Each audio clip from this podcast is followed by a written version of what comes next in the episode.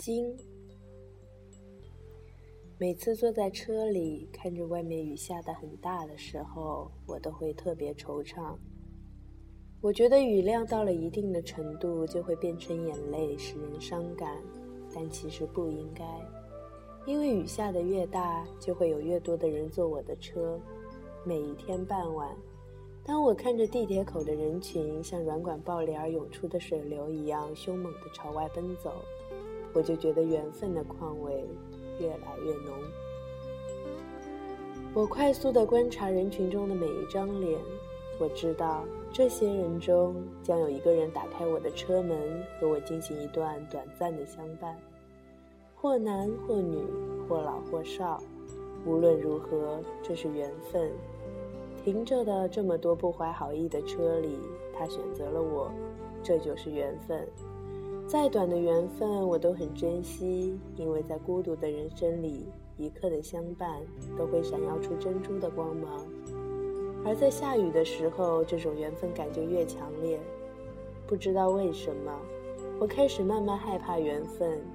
直到那一个雨天，他打开了我的车门，坐在副驾上，收起伞说：“银河路五百一十四弄三十七号。”系安全带，我说。他戴着墨镜的脸向我侧了一侧，将安全带系上。然后我们就没有说话。沉默和缘分一样，都是让我又爱又怕的东西。我打开电台，让气氛可以显得不那么压抑。主持人的声音和车外骤密的雨声，同隐隐的发动机声响，似乎显得非常和谐。路边的树开始摇晃，行人逐渐消失，眼前只有红绿灯和下一个红绿灯，模模糊糊的，像闪光的蝴蝶停在电线杆上。这一期正讲到夏天，据说民谣吉他的声音能够代替夏天，我将信将疑。这只是因为现在是夏天而已，而与吉他无关。不过，后来我相信了。车内响起了吉他声，我坐在椅子上看日出复活，我坐在夕阳里看城市的衰弱。我摘下一片叶子，让它代替我，观察离开后的变化。身边的女人跟着唱道：“喜欢陈绮贞？”我问。“以前喜欢，现在不了。”她说。“为什么？”太多的人喜欢了。我就不喜欢了。我看不见他的眼神，却能闻到他的发香。天色渐渐暗下来，我打开了近光灯，暴雨变得更加晶莹和美丽。电台里的声音还在缓缓地唱道：“别让我飞，将我温柔圈养。”车到了他家楼下，我开了车内的小灯。他一面付钱，一面问：“你明天还在那里吗？”“嗯。”我说。我还是那个点下班，不要走。他说：“嗯。”我说：“还有这个。”他把车前的活性炭玩偶拿起来说：“我帮你换了它。”为什么？我很不解。这是什么？一路平安吗？他问。是啊，我说。可惜这是只麋鹿。说完，他便笑着离开了，黑色的长发融进了夜色里。我觉得人有的时候很奇怪。我时常站在阳台上观察对面的楼房，看着夜晚降临时一盏又一盏的灯熄灭，一盏又一盏的灯又亮起。我的视野里，几十个家庭，几十个人生，几十个故事同时发生。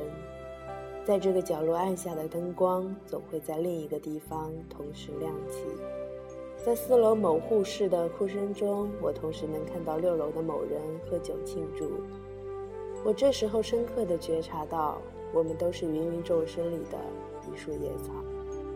其实，所有发生在我们身上的故事都不是故事，但当我们转过身去面对生前自己的情书和纪念物时，却总是会忘了这一点，而把自己当做某个芸芸众生之外的特例。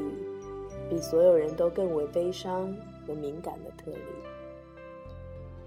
胖胖啊，胖胖，我对着脸盆里的乌龟说：“明天会不会下雨？”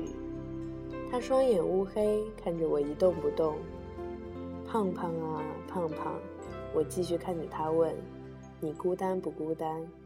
他依旧没有任何反应。我提醒你啊，胖胖，以前的人呢，都是把你先烤熟了，把你的贝壳掰下来，再问你问题的。如果你下一个问题再这样敷衍，我也就不客气了。他缓缓地向前爬了两步，脸盆里的浅浅的水翻起了波动。喂，你说，她有没有男朋友呢？胖胖将头缩进了壳里。第二天雨势依旧未减，他如约而至。收好了伞，系好了安全带，他从包里拿出一个唐老鸭的车载玩偶，撕下底部的贴纸，二话不说的粘在了车前面。看这个，比麋鹿要吉利多了，他得意地说。唐老鸭，怎么吉利了？我问。总之不是麋鹿，他说，而且人人都认识。人人都认识有什么好的？我说。一举一动，所有人都会知道，不是很麻烦吗？唐老鸭巨大的脑袋随着车辆的前行一左一右不停地晃动着，像在偷听我们的对话。和昨天同样的路，同样的树，同样的红绿灯，同样的蝴蝶，发出忽明忽暗的亮光。唯一的区别是，这次我没有再放电台，因为我们开始攀谈起来。他是一名服装设计师，从小对服饰敏感，对路上行人的穿衣搭配和风格几乎达到了过目不忘的地步。以此为职业，也算是实现了童年夙愿。只不过，他分辨人脸似乎有些难度，据说这叫脸盲症。我于是让他用手机拍下我的样子，多看看，下次就会记住了。他没有照做。到了他家楼下，我开了车内小灯，他一把捧过我的脸，转过去面对他，用隔在墨镜后面的双眼注视着我，我吓了一跳。过了好久，他说：“我记住了你的样子。”我望着他润泽而柔美的黑发，说：“你呢？能不能摘下墨镜？”“不行。”他轻轻却又坚定地说：“为什么？”要保持神秘感，什么时候才能摘下？缘分足够的时候。你知道吗？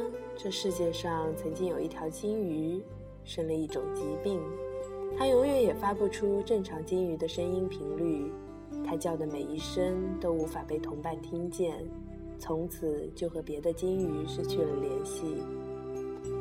可是它并不知道自己有问题。所以，一直到死之前，他都在拼命的在海中呼唤着，直到最后都没有一条金鱼理睬他。于是，他就这样在孤独的大海里，绝望而痛苦的重复着错误的频率，然后在期待回音的过程中独自老去。第三天的傍晚，我在车上给他讲了这个故事，他一时间没有说话。人到底在什么时候才会不孤单？如果两个人在一起，是不是就真的不孤单了呢？或许我就是那条频率错误的金鱼，或许也不是，因为这个世界上没有两个人会拥有完全同样的频率。我们一直在猜测和推断中共同生活，然后相拥相爱，但是人们永远都听不到我内心的呼唤，而他们也一样。我没有询问他的名字，也没有索要他的电话号码。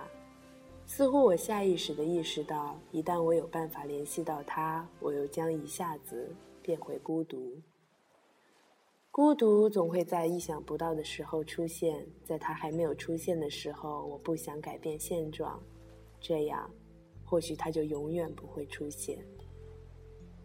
但接下去的四十八小时，我充分体验到这样做的坏处。这是个双休日。这两天里，我明白了很多事，比如胖胖的龟壳上一共有十四个大的格子，裙边上则有三十九个小碎片组成。剥一只橙子，我最快只需要十七秒，而彻底吃完一只橙子，我却需要至少一分钟，肚子还很胀。平均每看一个汉字二十二秒钟，它就会开始变得陌生。Windows XP 系统的时间，每到第四秒和第五秒之间会过得非常慢。我拉上窗帘，将房间里的灯开了又关，关了又开。我以为这样可以提醒地球赶紧进行昼夜交替。我发现我家的楼下一共有十二个停车位，其中有九个已经被住户买去。这九辆车里，德系车占到了五辆，日系车占到了三辆，剩下一辆这两天始终没有归来。他的车牌号是沪 FSN 七八五。我忽然觉得，观察力敏锐的人大概内心都很痛苦。就和我现在一样，我从未如此渴望周一的到来。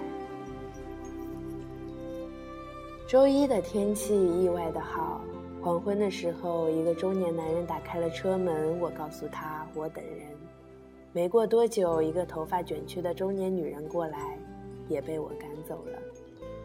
这样的人来了六七次，直到天色很暗很暗，我才意识到，他今天不会来了。最后一对父子坐上了我的车，月光清冷，车厢漆黑。父亲对疲惫的儿子说：“乖，很快就到家了，妈妈做了好多饭菜。”我注意到路边的树上叶子居然开始掉落了，可是现在才只有初夏。我告诉自己，那一定是棵很伤心、很伤心的树。胖胖啊，胖胖，明天它会出现吗？唐老鸭啊，唐老鸭，明天它会出现吗？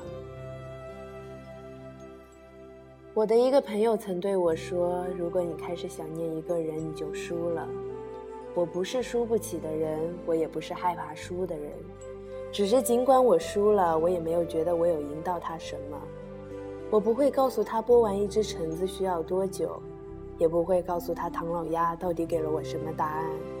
下一次。如果我还见到他，我会像什么事都没有发生一样，若无其事。对我来说并不难，因为我已经这样活了二十多年。他消失了两天，在礼拜三的天黑时分，他终于又从地铁口走了出来，依然戴着象征神秘的墨镜，抬着高昂的头颅，像一个胜利者。他打开车门坐了进来，系好安全带，说。银河路五百一十四弄三十七号，谢谢。这两天没有上班，我问。不，我住我男朋友家里。他说，今天不住。嗯，为什么？不许问。我知道人们总是把悲伤定义为负面的词汇，但我不。我觉得这是一个好的词，每次这样想着，悲伤的情绪就不这么明显了。我一直用这个方法安慰自己，在我的这本积极词典里，寂寞、孤单、嫉妒也赫赫在列。我忽然之间明白了，他到底赢得了什么？他赢得了存在。他在我脑中留下了美丽又失落的记忆和不可触及的想象与希望。他就像分了身一样，在我脑中和各种想法缠斗，并且幸存。但是我并没有在他那里留下任何什么，对他来说，我就是一场雨，下过以后蒸发殆尽，我就不再存在。其实我根本没有办法若无其事，我的内心始终在发出某种隐秘的频率，从出生到现在，不曾停过。为什么？我又重复的问了一遍。他沉默了一会儿，说：“缘分到了。”什么意思？你家有人吗？今天我住你家。他说。我在路边刹了车，问：“你说什么？”我要给你看样东西。他说：“去你家看。”他的墨镜很深，在夜里更是。看我的头发，我刚打开灯，他就迫不及待的在我面展示起他的红头发来。前两天去染的，我问：“是啊，怎么了？”我看了看，说：“还是黑色漂亮。”他没好气地扭过头去问我：“你家里有音响吗？”一边说一边开始寻找，然后翻了一盘 CD 播放起来。那是一首西班牙语的舞曲，名叫《Quizás o Quizás o Quizás o》，中文意思是“或许，或许，或许”。